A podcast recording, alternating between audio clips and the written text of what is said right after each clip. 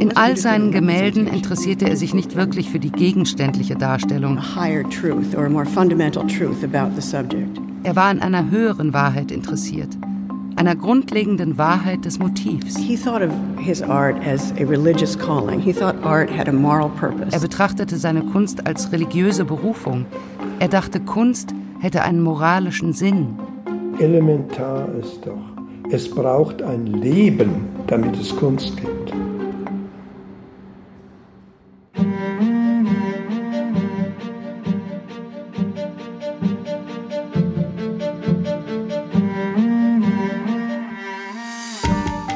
Das ist Finding van Gogh, eine Podcast-Serie über meine Suche nach dem letzten Porträt, das Vincent van Gogh je gemalt hat. Und vor allem nach dessen bewegter Geschichte. In dieser dritten Episode spannen wir einen Bogen über mehr als ein halbes Jahrhundert. Mein Name ist Johannes Nichelmann.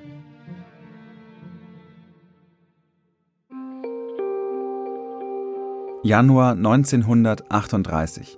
Die Glosse in der Frankfurter Zeitung über das Bildnis des Dr. Gachet, der leise Protest gegen dessen Enteignung, ist mittlerweile Wochen her. Georg Zwarzensky und seine Frau haben zum Abendessen eingeladen. Es ist der 40. Geburtstag von Ferdinand Kramer, einem jüdischen Architekten. Aber vor allem ist es ein Abschied. Denn im Gegensatz zu Zwarzensky hat sein Freund Kramer entschieden, das Land zu verlassen.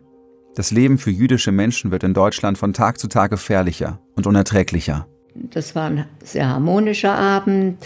Äh, die beiden Ehepaare waren miteinander befreundet als plötzlich stramme Gestapo-Männer im Esszimmer erschienen und Angst und Schrecken verbreiteten. Völlig, völlig überraschend. Und dann den Georg Swarzensky abführten. Konstanze Krüvel war lange Journalistin bei der FAZ und sie hat über Swarzensky ein Buch geschrieben. Und dann haben sie ihn die ganze Nacht gequält dass er ganz sicher damit zu tun hätte, dass der Benno Reifenberg in der Frankfurter Zeitung einen Artikel über den Dr. Gachet veröffentlicht hätte. Und damit hatte der Swarzensky natürlich nichts zu tun. Aber dann haben sie ihn auch noch beschuldigt, er sei es gewesen, der Vincent van Gogh porträtiert habe. Also Modell gesessen, dem Van Gogh. Ja, also saublöd. Gleichzeitig aber existenzbedrohend. Seinem Assistenten erzählt Zwarzensky später einmal, wie die Männer eine Pistole vor ihm auf den Tisch gelegt haben, um ihn einzuschüchtern. Im Laufe der Nacht gelingt es ihm irgendwie, ihnen klarzumachen, dass er in der Zeit, in der der Artikel entstand, überhaupt nicht im Museum, gar nicht in Frankfurt war. Die Gestapo lässt ihn wieder gehen. Das war schon ein böses Vorzeichen. Aber nach wie vor wollte der Georg Swarzensky mit seiner Frau nicht emigrieren. Für den eigentlichen Autor des Textes, Benno Reifenberg, kommt es noch schlimmer. Er weigert sich, der Gestapo zu verraten, wer sein Informant beim Museum war und diesen damit auszuliefern. Deshalb wird er in Schutzhaft genommen. Es ist sehr schwer, wie eine Vergewaltigung. So wird er sich später mal in einem persönlichen Brief an seine Erfahrungen dort erinnern.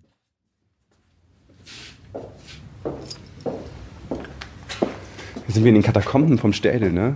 Das stimmt. Aber es ist gleichzeitig auch äh, das kulturelle Gedächtnis des Hauses, muss man sagen. Also das Archiv. Ähm Iris Schmeißer ist Provenienzforscherin am Städelmuseum. Forscht zur Herkunft und zu den Besitzverhältnissen von Kunstwerken. Über das Bildnis des Dr. Gachet hat sie hunderte Dokumente durchstöbert, die hier bis heute lagern. Auch Unterlagen, aus denen hervorgeht, dass noch ein dritter Beteiligter von der Gestapo verhört wurde nämlich Alfred Wolters, der damalige Direktor der Städtischen Galerie. Also dem Teil des Städel, der für die moderne und zeitgenössische Kunst zuständig war. Es sind mittlerweile schon Monate, die der Artikel zurückliegt, als auch er sich bei den Nazis rechtfertigen muss. Seine Erinnerung daran hat er später zu Protokoll gegeben. Ich fuhr zur Gauleitung in die Gutleutstraße und wurde dort nach einigem Warten von Herrn Stör empfangen, der mich fragte, ob mir ein Aufsatz der Frankfurter Zeitung über das beschlagnahmte Bild von Van Gogh bekannt sei. Ich bejahte diese Frage und ich wurde weiter gefragt, ob ich der Ansicht sei, dass dieser Aufsatz in Beziehung zu der Beschlagnahme des Bildes stehe. Ich antwortete, dass der Aufsatz in unmittelbarem Zusammenhang mit der Beschlagnahme stände. Ob ich wisse, wer der Verfasser des Aufsatzes sei. Ich verneinte das. Ob ich eine Vermutung darüber habe, wer der Verfasser sei. Ich antwortete, nach dem Stil des Aufsatzes vermute ich, der Verfasser sei Herr Reifenberg. Ich könne das aber nicht mit Bestimmtheit sagen. Ob ich oder ein anderer Angestellter des Städelschen Kunstinstituts diesen Aufsatz veranlasst habe. Professor Swazensky, den er durch die geheime Staatspolizei habe vorführen lassen, sei schon darüber vernommen worden und habe angegeben, er sei in dem in Frage kommenden Zeitpunkt verreist gewesen. Ich antwortete, dass ich den Aufsatz nicht veranlasst hätte. Ich wurde gefragt, wie ich zu der Beschlagnahme stände. Ich antwortete, ich hielte sie für falsch. Das sagt er nicht irgendwann, sondern 1938, ein Jahr vor dem Krieg. Und sowas erfordert Mut. Ja, es ist spannend, was sich alles um also zu was das Gemälde, die Kunst die Leute veranlasst, sich auch in mhm. Gefahr zu begeben. Ich meine, er könnte ja auch einfach sagen, er wusste ja, was sie hören wollen wahrscheinlich, oder? Das stimmt. Ein Gemälde wird beschlagnahmt und dagegen gibt es Widerstand. Eine Zeitung veröffentlicht eine Glosse. Deswegen werden drei Menschen von der Gestapo in die Mangel genommen. Und noch mehr Menschen wehren sich gegen den Verlust des Bildes. Widerspruch kommt auch von unerwarteter Seite. Friedrich Krebs, der Oberbürgermeister von Frankfurt, setzt sich ebenfalls dafür ein. Also Krebs wird hier in Frankfurt sehr kontrovers diskutiert. Er ist eben wie alle diese Leute ein alter Kämpfer, also früh in die Nazi-Partei eingetreten, war also ein loyaler Nazi. Historiker Andreas Hansert hat sich lange mit ihm beschäftigt. Seine Karriere als Bürgermeister beginnt 1933, als sein jüdischer Vorgänger von den Nazis abgesetzt wird. Und da wird eben dieser Friedrich Krebs vom Gauleiter und Reichsstatthalter Sprenger installiert als Oberbürgermeister von Frankfurt. Und da wird halt erstmal aufgeräumt und ein bisschen mit, mit, mit braunem Gedöns, ne, wird da natürlich reingefahren. Und dann ergibt sich aber schon, im, schon sehr bald, etwa zwei Jahre später, eine große Differenz zwischen dem Gauleiter und dem Oberbürgermeister. Das ist allerdings häufig so. Die Gauleiter sind die Scharfmacher, die Parteileute und die Oberbürgermeister sitzen dann der Verwaltung vor. Die müssen ja auch irgendwie dafür sorgen, dass die Stadt funktioniert. Ja, zum Beispiel einen Haushalt aufstellen, ganz nüchtern. Ja, das scheint hier in Frankfurt, wenn man mal guckt, wie der Oberbürgermeister Krebs sich jetzt in Sachen Städel verhält, das ist dann interessant. Krebs wird von der Gauleitung und anderen NSDAP-Mitgliedern mehrfach gedrängt, etwas zu unternehmen, weil in Teilen des Städelmuseums noch immer Juden arbeiteten. Zum Beispiel Georg Zwarzensky. Dann sagt der Oberbürgermeister, ja, tut mir leid, da kann ich nichts machen. Es ist eine Stiftung, da kann ich nicht rein vorwerken. Nicht? Das heißt, er deckt das bis zu einem gewissen Grad. Natürlich hätte er Möglichkeiten, wenn er als Oberbürgermeister richtig Druck machen würde, äh, hätten die da Schwierigkeiten am Städtel bekommen. Aber er lässt das gewähren. Ne? Er war sehr früh in der NSDAP dabei, hat sehr früh Karriere in Nazi-Deutschland gemacht und scheint doch ansonsten auch einfach jemand zu sein, so klingt es für mich, der ein Bürokrat war, der Befehle ausgeführt hat und halt noch Bürgermeister war, oder nicht? Also, er hat meines Erachtens in diesen zwölf Jahren in der Tat, wie alle, das gilt ja für, für jeden, macht man eine starke Veränderung durch, weil die Zeit ist so extrem dramatisch, ja, wie keine sonst davor und danach. Ne? Es gibt Berichte, dass er gerne zurückgetreten wäre in der späten Nazizeit, weil die Schwierigkeiten, die er dann zum Teil mit dem Gauleiter hatte, waren so extrem, dass er eigentlich aufgeben wollte. Dann haben diese bürgerlichen Freunde unter anderem an appelliert, haben gesagt, wenn Sie zurücktreten und uns nicht mehr beschützen, sozusagen, dann sind wir wird für uns gefährlich. Es sind bestimmt auch diese bürgerlichen Freunde, die ihn darin bestärken, sich um das Bildnis des Dr. Gachet zu kümmern. Unter ihnen ist auch die Witwe des Stifters, der das Gemälde 1911 finanziert hatte. Sie drängt Krebs, das Bild zurück nach Frankfurt und in ihren Besitz zu holen. Das schafft Krebs aber nicht, denn einer der führenden Nazis, Hermann Göring, hat sich schon aus dem Kornspeicher in Berlin bedient, da wo die beschlagnahmten Bilder lagern. Göring will das Gemälde im Ausland zu Geld machen. Kunst für Kriegswaffen. Darum geht's eigentlich. Der Gachet und auch viele andere der Kunstwerke, die dem Museum weggenommen wurden, sind unersetzbar als Wolters erfährt, dass der Gachet nun wirklich ins Ausland verkauft werden soll und dass Hermann Göring persönlich dahinter steht, reicht er sein Rücktrittsgesuch ein. Dieses Rücktrittsgesuch ist ein sehr eindrucksvolles Dokument. Er schreibt darin, dass er den Weg des Führers nicht gehen könnte. Ein Museum, äh, das könne man nicht verwalten, das müsse man gestalten. Äh, er könnte die Galerie nicht gegen seine Überzeugung ausbauen. Ich kenne eigentlich kein weiteres Beispiel, dass ein Museumsdirektor aus Gewissensgründen dann seinen Rücktritt einreicht. Also ich, ich halte das schon äh, für außergewöhnlich. Und was macht Bürgermeister Krebs? Er lehnt ab. 150-prozentige, sagt er ihm, also überzeugte, systemkonforme Nazis habe er schon genug. Währenddessen ist Georg Zwarzensky, der Mann, der vor 27 Jahren das Bildnis des Dr. Gachet nach Frankfurt geholt hat, immer noch im Amt als Direktor des Städtischen Kunstinstituts. Der Bürgermeister aber bekommt Druck aus Berlin. Er soll Zwarzensky von seinem letzten Posten vertreiben. Und das hat er dann auch getan. Zwarzensky wird in seinem Arbeitszimmer überrascht. Er saß an seinem Schreibtisch, als auch hier die Gestapo erschien. Der Nachfolger von Zwarzensky hat diese Szene später in einem Nachruf auf dessen Frau Marie beschrieben.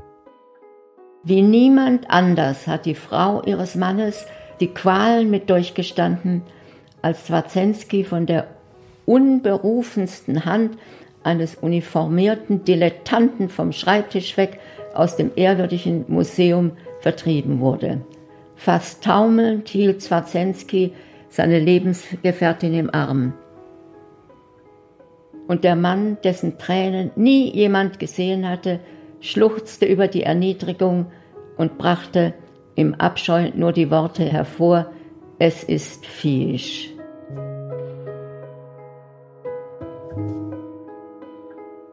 Im September 1938 gelingt ihm die Flucht. Seine Familie folgt ihm kurz darauf in die USA. Und nur Wochen danach findet die Reichspogromnacht statt. Es ist der Übergang zur staatlich erzwungenen Enteignung jüdischer Menschen in Deutschland. Er musste alles auflisten, äh, was er mitnehmen wollte. Also bis auf jede einzelne wirklich Unterhose, was er alles mitnimmt. Das ist, äh, das ist sehr erschütternd. Also er wird systematisch aufgrund seiner jüdischen Herkunft entehrt, entrechtet und letztendlich dann auch enteignet. Nach dem Krieg haben verschiedene Frankfurter wieder Kontakt mit ihm aufgenommen, unter anderem sein Nachfolger, aber auch ähm, alte Freunde, nicht?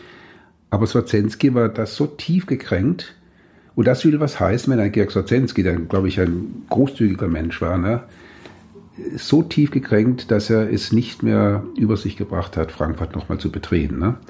Das war ihm ein ganz tiefes Trauma. Nicht nur die eigene Degradierung, sondern praktisch das Wissen darum, wenn ich damals nicht rausgegangen wäre, noch ganz am Schluss, 1938, 39, 40 manchmal noch, dann wäre ich wie mein Bruder, der in Auschwitz umgekommen ist, oder mein Cousin oder meine Nachbarn, wäre wär ich da auch geendet, ja, praktisch. Das wissen die ja dann nach 1945, ne?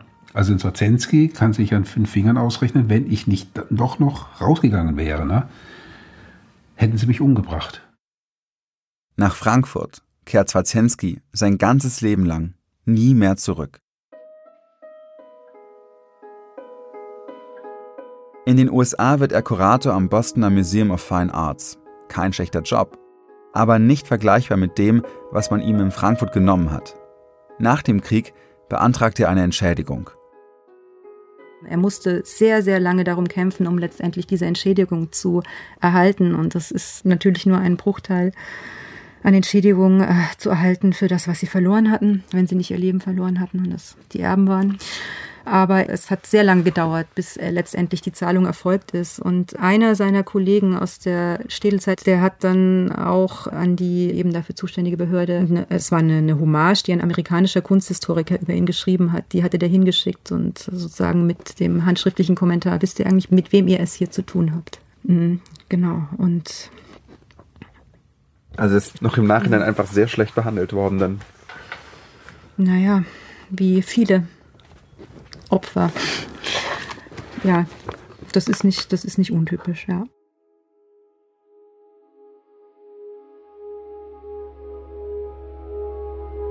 Und wie geht es mit dem Bildnis des Dr. Gachet weiter? Hat es Hermann Göring verkaufen können wie geplant? Tatsächlich kümmert sich sein Kunstagent, der Teppichhändler Josef Angerer, um das weitere Geschäft. Ein gewisser Franz Königs aus Amsterdam schlägt zu. Er ist Bankier und leidenschaftlicher Kunstsammler. Er weiß um den Wert des Van Gogh, nicht nur um den ästhetischen, sondern auch um seinen Vermögenswert. Nach Frankreich, Dänemark und Deutschland macht Dr. Gachet nun also Station in Amsterdam. Von Königs geht das Gemälde ziemlich bald in den Besitz eines jüdischen Bankiersfreundes über. Ein Mann namens Siegfried Kramarski. Die Details der Transaktion sind nicht mehr rekonstruierbar. Was wir aber wissen ist, genau wie Georg Zwarzensky emigriert auch Kramarski mit seiner Familie in die USA. Der Gachet ist dann in den USA. Mhm. Zwarzenski ist in den USA. Mhm. Haben die sich jemals wieder getroffen, Dr. Gachet ja. und Georg Zwarzenski? Sie haben sich wieder getroffen und zwar laut eines Briefes an Alfred Wolters vom 13.12.1946 schreibt er hier aus Boston. PS. Ich vergaß Ihre Frage wegen des Van Gogh Gachet zu beantworten. Ich sah das Bild schon vor Jahren zu meiner nicht geringen Überraschung in einer Leihausstellung französischer Malerei im Metropolitan Museum New York und hörte auf meine Erkundigung, dass es Kramarski gehört, von dessen Sammlung Sie wohl gehört haben. Das Bild war ja seinerzeit von den Nazis in Berlin gekauft worden und Königs hat es dann vor seinem Tode an Kramarski, der damals in Holland lebte, weiterverkauft. Ja. Aber auch sehr sachlich, ne? Wieder Total. Seine, seine Notiz. Ja. Das stimmt. Mhm. Wer sind diese neuen Besitzer des Gachet-Porträts? Lola und Siegfried Kramarski stammen aus Hamburg. Sie sind schon 1923 nach Amsterdam umgesiedelt und von dort schließlich in die USA geflüchtet. Es gibt ein paar Menschen, die sich immer noch an die Kramarskis erinnern können. Einer von ihnen ist der Frankfurter Kunsthändler Ewald Rathke. Er hat Lola Kramarski in ihrem Haus in New York besucht, kurz nachdem ihr Mann 1961 verstorben war. Das war eine Dame mit Zuschnitt des ins Moderne übertragenen späten 19. Jahrhunderts. Das war niemand, auf, man, von dem man sich verabschiedet hätte und gesagt hat, schau, Frau Gramarski. Äh, da war so ein Respektabstand, nicht, nicht unangenehm nicht? sondern man sah die und dachte, Donnerwetter, nicht? Das, ist, da ist jemand im Zimmer. Solche, solche Figuren gibt es heute gar nicht mehr. Nicht? Wo hing denn bei denen das Bild eigentlich? Hing das irgendwie in, im Flur, im Wohnzimmer? Nee, das hing in dem, in dem großen Wohnraum. Hintergrund englisches, englisches 18. Jahrhundert als Einrichtung, keineswegs modern aber dazu viele Bilder, nicht nur von Goch, sondern anderen Impressionisten. Und so wie eben noch immer reiche Amerikaner leben. Die hatten ein Haus, äh, so in der Höhe vielleicht 57. Straße so rum, nicht? In, in so einem Braunhaus äh, in so einer Seitenstraße. Das war kein aufwendiger Palazzo, sondern es war ein üppiges Haus für eine Familie. Man hat sich unterhalten, war ja leicht, Frau Kawaski sprach perfekt Deutsch natürlich, nicht? und äh, es wurde über Kunst geredet und über Sammlungen und dies und jenes und die Preise, wie sich das entwickelt und wie sich das abläuft und was man so miteinander redet hm. wenn man sich für Kunst interessiert. Ja, das war schon eindrucksvoll in diesem Haus und äh, mit diesen Bildern, was das war, nicht? Und entsprechendes Personal beim Mittagessen und wie der Tisch gedeckt war. Und nicht? Das, das hatte einfach großen Stil. Das hat scheinbar Eindruck hinterlassen. Schließlich erinnert sich Ewald Rathke fast 60 Jahre später noch an die Begegnung. Cynthia Saltzman, die ein Buch über das Bildnis des Dr. Gachet geschrieben hat, hätte sicher dafür einiges gegeben. Sie musste sich auf die Wissenschaft und auf Zeitzeugenberichte stützen, um diesen Teil im Leben des Gemäldes nachvollziehen zu können.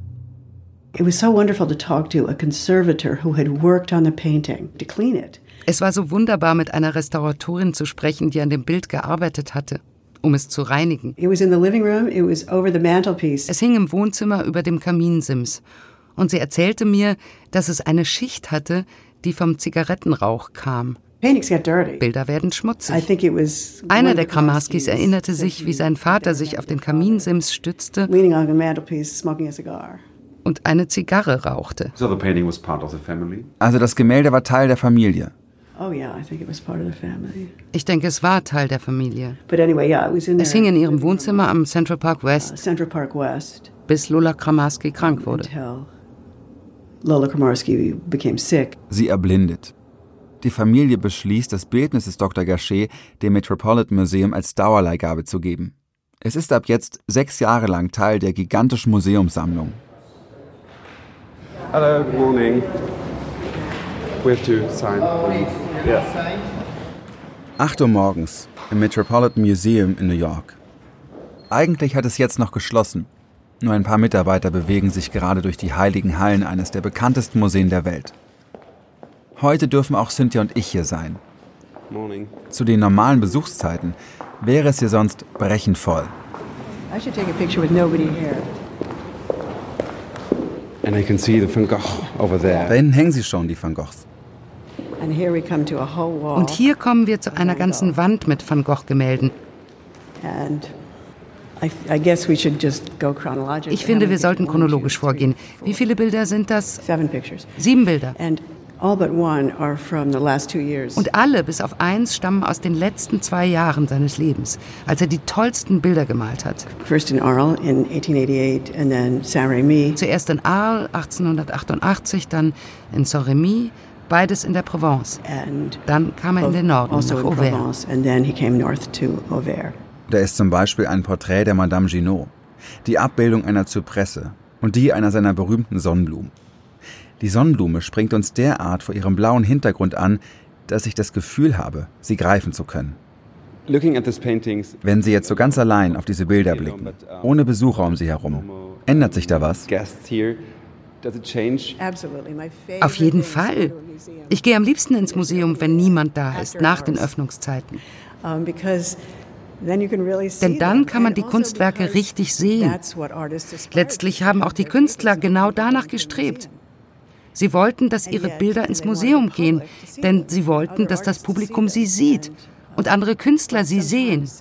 Aber heutzutage sind die Räume manchmal so überfüllt, dass man sie nur schwer wirklich betrachten kann. Cynthia hat hier den Gachet gesehen, zum ersten Mal. Er wurde zu einem zweifelsohne wichtigen Teil ihres Lebens. Ich bin neidisch auf sie. Ich kenne das Bild nur digital und auf Prints. Was hat es mit Van Gogh auf sich, dass meine Urgroßmutter, meine Großmutter, meine Mutter und ich, dass wir ihn alle mögen? Es ist doch sehr ungewöhnlich, wenn alle Generationen sich irgendwie einig sind bei Kunst. Im Deutschen gibt es diesen Begriff, kennen Sie den? Zeitgeist. Do you know this word? Of course. Yes. How much has been written in English Wie viel wurde im? Englischen über Zeitgeist geschrieben? Zeitgeist? Was ich Cynthia eigentlich sagen will, bei Van Gogh habe ich nicht das Gefühl, dass er eine Modeerscheinung ist. Er ist irgendwie zeitlos. I think, first of all, he was very famous because. Zunächst einmal war er sehr berühmt wegen des. Mythos Van Gogh, wegen der Legende Van Gogh. Das war wirklich ein Problem. Vor den 1980er Jahren war es das Erste, was den Menschen einfiel, zum Teil leider bis heute, dass er Selbstmord begangen hat, sich sein Ohr abgeschnitten hat und diese ganzen Geschichten. Aber es ist schwer zu begreifen, warum er so faszinierend ist. Ich denke, das liegt daran, dass er so viel Einfluss auf die Kunst des 20. Jahrhunderts hatte. So much influence on 20th century art. But the most important thing is really that. in Das Wichtigste ist 1986 wirklich, dass das 1987 Metropolitan 1986 und 87 zwei große Van Gogh-Ausstellungen hatte. In the 1980s, In den the whole 80ern notion of änderte sich die gesamte Auffassung von Van Gogh Experten blickten zum ersten Mal wirklich auf sein Werk, sahen sich seine Briefe an und begriffen, dass er ein sehr intellektueller, vergeistigter Maler war, der seine Gemälde wirklich mit Entwürfen geplant hat, aber auch die gesamte Bandbreite seines Övres. Die Ausstellungen des Metropolitan also nahmen Van Gogh und sein tägliches Schaffen wirklich unter die Lupe. Damit konnte man seinen unglaublichen Malprozess nachvollziehen. In Auvers hat er 70 Gemälde in etwa 70 Tagen geschaffen. Er macht Zeichnungen, er schreibt Briefe. Und in einer dieser Ausstellungen war auch Dr. Gachet zu sehen. And Dr. Gachet was in that exhibition. You can't paint like this if you are Du kannst nicht so malen, wenn du... Dahinter steckt sicher eine Besessenheit, aber das ist kein Wahnsinn. Bei dieser Ausstellung stand auch im Katalog, dass seine Krankheit wirklich nichts mit seiner Kunst zu tun hat. Sie trennen die Krankheit von der Kunst. Das ist wirklich ein Durchbruch. Genau so muss man ihn sehen. The myth of Van Gogh also. Der Mythos van Gogh, auch dass er immer allein gewesen sei, verzerrt ihn total. Wenn er diese Bilder malt, ein großes Gemälde pro Tag. Mit dieser Geschwindigkeit ist er natürlich allein. Aber gleichzeitig kommuniziert er in seinen Briefen immer mit Theo. Und als er in Paris war, lebte er bei Theo. Aus dieser Zeit haben wir natürlich keine Briefe, also wissen wir nicht viel über seine täglichen Aktivitäten. Aber wir wissen, dass er sich mit vielen Künstlern der Avantgarde angefreundet hat, zum Beispiel mit Gauguin. Und dieses Bild von ihm als völlig isolierten ist falsch. Der Blick auf Van Gogh hat sich verändert. Aber können wir Van Gogh und seine Kunst wirklich verstehen, ohne auf seine Biografie zu gucken? In Basel treffe ich den Kunsthistoriker und Philosophen Gottfried Böhm. Aber elementar ist doch, es braucht ein Leben, damit es Kunst gibt. Und man kann das nicht einfach einklammern und durchstreichen. Es ist nicht mit Ist-Gleichzeichen zu verbinden mit der Kunst. Das ist schon wahr. Aber die Beziehung zu, zu ermitteln, daraus zu lernen, aus diesen Rahmenumständen. Manchmal ist das Leben auch ganz banal und unwichtig für, für das, was ich sehe. Brauche überhaupt nichts wissen. Viele Künstler brauchen überhaupt nichts wissen.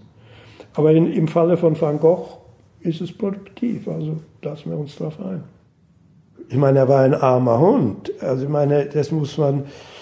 Es gibt heute auch eine Menge armer Leute und so weiter, aber man muss sich vorstellen, dass Künstler wie er damals einfach Outcasts gewesen sind, arme Hunde, nichts zu beißen und er hätte kaum als Künstler überlebt, wenn ihn nicht der Theo, sein Bruder, immer wieder auch ein bisschen was zugesteckt hätte. Glauben Sie denn, er hat sich bewusst für dieses Leben entschieden? Es war eine bewusste Entscheidung für die Kunst. Ich meine, es gab damals auch sehr erfolgreiche, wohlhabende, reiche Künstler. Es gab Künstler, die ganz gut leben konnten. Also es war nicht so, dass äh, die Tatsache, wenn man äh, anfing zu malen, dass man damit äh, ins, ins Nirvana eintrat. Aber das Risiko war groß. Und äh, was er riskiert hat, war eben ein solches Leben zu führen.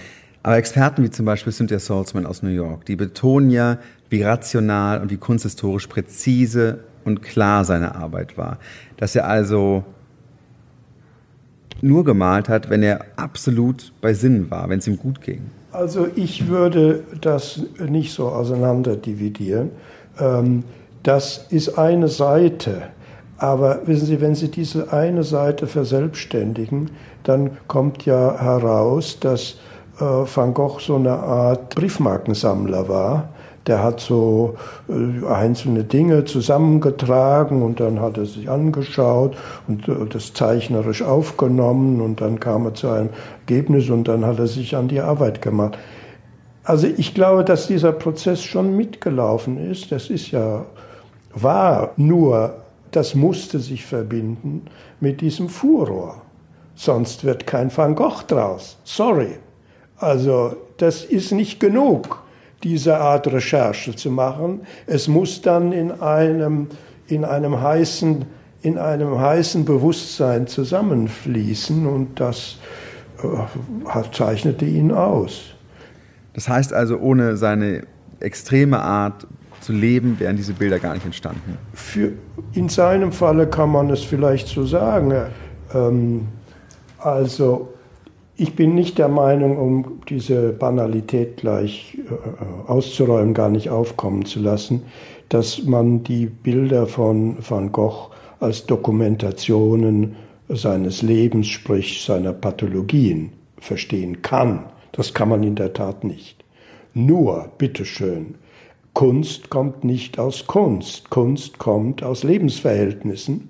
Und diese Lebensverhältnisse anzuschauen, ist nicht unvernünftig. Das heißt ja nicht, dass ich die Lebensverhältnisse benutze, um die Bilder auszubuchstabieren, aber ich erfahre doch einiges über Attitüden, über Haltungen, äh, die ein Künstler praktiziert hat und die vielleicht hilfreich sind bei der Betrachtung von Werken. In dem Sinne äh, hat mich die Beschäftigung mit Van Gogh gelehrt, dass es opportun ist, darauf zu achten. Ich weiß schon, wogegen zu Recht, glaube ich, polemisiert wird, nämlich gegenüber dem Versuch zu sagen, jetzt legen wir den Van Gogh mal äh, aufs Sofa und untersuchen ihn und dann wissen wir, was mit seiner Kunst ist. Das ist natürlich Humbug. Worin sich Cynthia Salzman und Gottfried Böhm aber einig sind, Van Gogh wollte mit seiner Kunst weit über das Sichtbare hinausgehen. In all seinen Gemälden interessierte er sich nicht wirklich für die gegenständliche Darstellung. Er war an einer höheren Wahrheit interessiert, einer grundlegenden Wahrheit des Motivs. Er betrachtete seine Kunst als religiöse Berufung. Er dachte, Kunst hätte einen moralischen Zweck und dass sie die gleiche Rolle hätte wie die Religion in der Vergangenheit. Und obwohl er direkt von der Natur ausgehend arbeitete, interessierte ihn die fotografische Ähnlichkeit in einem Porträt oder in der Landschaft nicht. Er wollte etwas Tieferes vermitteln, andere Ideen und Wahrheiten. Und um dies zu tun, nutzte er die Farben symbolisch. Also dieses, dieser Stoff, damit kann man sich beschäftigen. Nur wenn es darum geht, was ist das als Bild, dann muss ich bitteschön diesen Krimskrams mal an dem Ort lassen, wo er von, von Van Gogh hingestellt wurde. Der Van Gogh hat mir doch nicht gesagt, jetzt deklinier den, den, den ganz, das ganze Repertoire durch, sondern er hat mir gesagt, hier bitte ist ein Bild, schau es dir an. Das tue ich. Doch im Falle des Dr. Gachet wird das gar nicht mehr möglich sein. In der nächsten Folge kommt es zu einer großen Zäsur in dessen Geschichte. Die Preise für Van Gogh waren in den 1980er Jahren rasant gestiegen. Und irgendwann, Ende der 80er, haben sie sich entschieden, das Gemälde auf den Markt zu bringen. Doch zu welchem Preis? Und dann sind wir letztendlich bei 75 Millionen angekommen. Kunst für alle zugänglich zu machen, ist ein sehr demokratisches Ideal, aber irrwitzig.